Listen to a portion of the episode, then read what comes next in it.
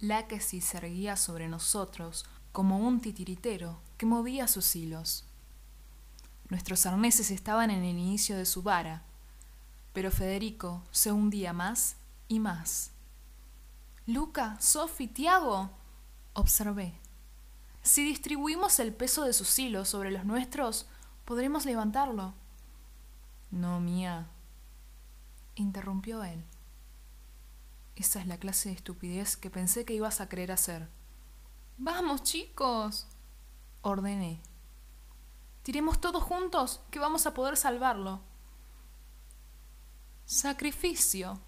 Una estupidez tan deliciosamente humana. Rió la mujer. A medida que Federico subía unos pocos centímetros, nosotros nos deslizábamos unos cuantos metros. Mi guardián gritaba frenéticamente, pidiéndome que no interviniera y que dejara que las cosas siguieran su curso. Yo no le respondí. Seguí intentando tirar de los hilos para lograr subirlo. Lo cierto es que no solo no lográbamos elevarlo, sino que por el contrario, todos nos estábamos hundiendo. Mía, te lo ruego, agregó. Se están hundiendo ustedes. Soltame de una vez, por favor. No. grité con todas mis fuerzas. Soy la diosa del tiempo presente y la oportunidad. Y si hay alguien que se merece una segunda oportunidad en esta vida, después de todo lo que has sufrido, ese sos vos. Mía, respondió con suavidad. Esta era mi segunda oportunidad.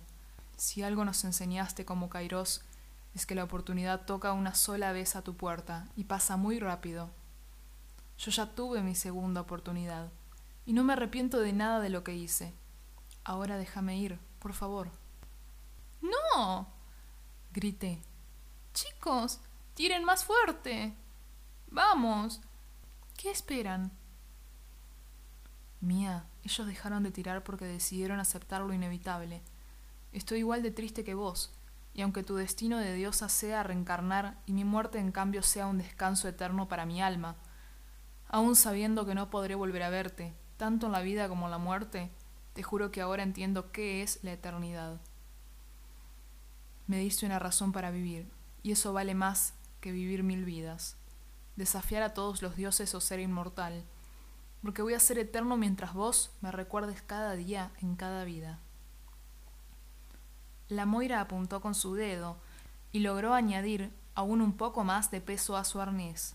Federico luchaba inútilmente por liberar su único brazo activo, pero se hundía más y más.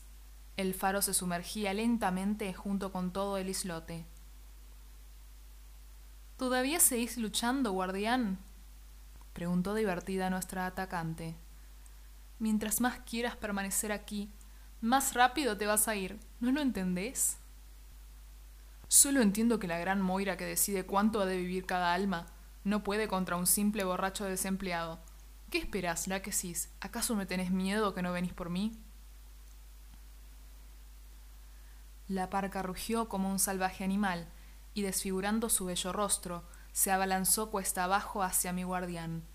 La caída sobre él fue brutal, y el impacto tremendo, tanto que su brazo destrozado prácticamente pareció desprenderse de su cuerpo, o al menos quedar unido a él por un delgado y frágil hilo de tejido muscular. Federico rió, pese a que su deplorable figura era la de un muerto y no la que supo tener su imponente y temerario semblante de antaño.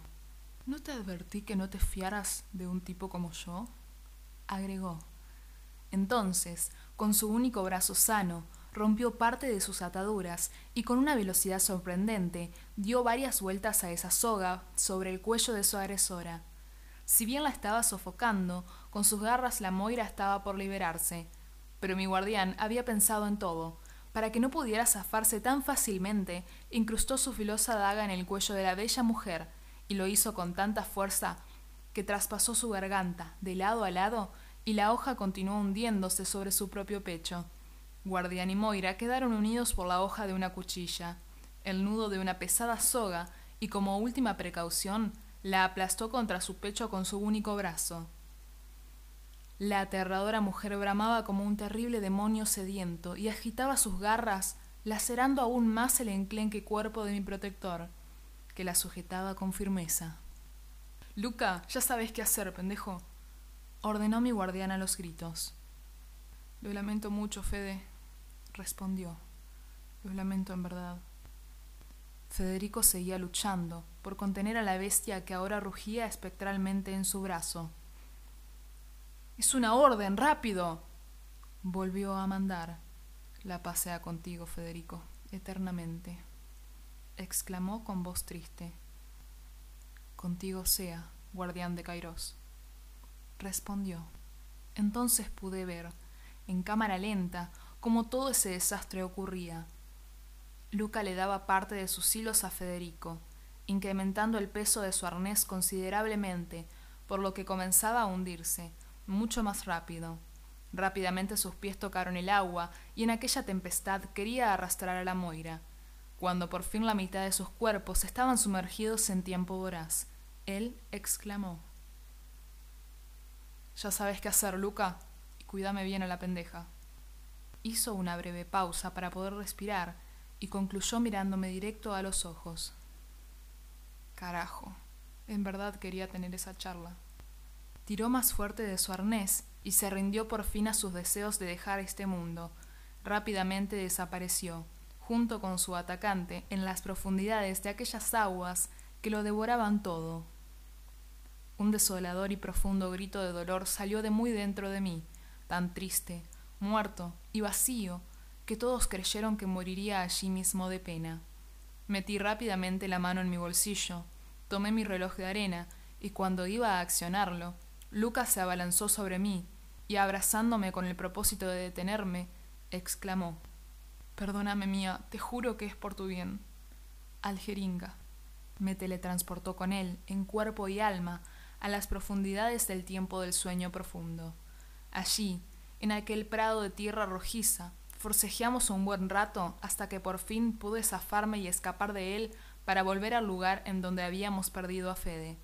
El islote ya no estaba, y Sophie y Tiago ahora flotaban en el agua, que parecía perfectamente normal. Tomé mi reloj de arena y lo accioné con total nerviosismo y desesperación, tanto que no podía atinarle al botón con mi pulgar. El mágico artefacto por fin respondió, y retrocedimos exactamente un minuto en el tiempo. Federico tenía medio cuerpo sumergido y apretaba muy fuerte a la Moira. Carajo, en verdad quería tener esa charla volvió a repetir, y con ello nuevamente su cuerpo desapareció. Volví a accionar el botón, aunque ya no tenía tiempo. Concentré todo mi poder de diosa y logré retroceder apenas algunas milésimas de aquello que era inevitable. Otra vez hice el intento, pero ahora concentrando aún más mi poder. Mi nariz comenzó a sangrar, pero ya no iba a detenerme. Volví a escuchar otra vez la maldita frase. Carajo, en verdad quería tener esa charla. Y su cuerpo volvió a caer. Apreté con fuerza mi puño. El reloj ya me estaba quemando. La sangre corría por mi nariz sin cesar, como un hilito carmesí que parecía más bien lágrimas de mi alma. Volví a intentarlo, pero esta vez algo fue diferente. Él ya no se apegó a su predecible guion. Mía, no funciona así. Te estás lastimando. Respondió con pena. Te quiero y mucho, pero déjame ir. Apretó su puño con fuerza, y mientras me sonreía, el reloj se astilló y reventó en mil pedazos. Con ello su parlamento cesó y se entregó por fin a su tan esperado abrazo con la muerte. Aparecimos de pie en aquel islote, el faro estaba intacto sobre su superficie, Nuestros cuerpos estaban secos, como si nunca nos hubiésemos sumergido en el agua. Casi no teníamos raspones ni magulladuras, y, si bien todos recordábamos a Fede, según la realidad oficial, nada de aquello pasó. Yo aún estaba de rodillas mirando la costa, sin poder creerlo, llorando estruendosamente con ambas manos sobre mi pecho. Solo Sophie se atrevió a intervenir. Se arrodilló frente a mí y dejó que me arrojara sobre su pequeño regazo. Sus manos peinaban mis cabellos con una dulzura extrema. No dijo nada, jamás dijo nada. Aunque yo sabía que merecía que ella me gritara y hasta se enojara conmigo con su tan temido, yo te lo dije. Pero ese reproche jamás llegó. Entre medio de sollozos y balbuceos quise decirle, me esforcé por decirle. Él no puede estar muerto porque yo... Mi amiga me interrumpió con paciencia y dulzura, tapando suavemente mi boca. Estás tan confundida ahora. Ya vamos a hablar de todo esto. Te lo prometo, preciosa. Solo soltá todo lo que llevas dentro que yo te sostengo. No estás sola, nunca lo estarás. Como cuando te quedabas a dormir en casa. ¿Te acordás cuando te decía en la oscuridad de la noche, estoy con vos hasta que se apaguen las estrellas? Sí, me lo decías cuando éramos muy chicas y teníamos sueños y esperanzas. Interrumpí llorando aún más. Tenemos todo eso, mía, solo que la noche es un poco más oscura. Ella me miró directo a los ojos y no pudo evitar llorar también. Me abrazó y esta vez, al cerrar los ojos, sentí alrededor de mi espalda las pequeñas manitos de aquella niña que conocí en preescolar. Y por fin pude entender cuánto tiempo había pasado y cuánto habíamos cambiado.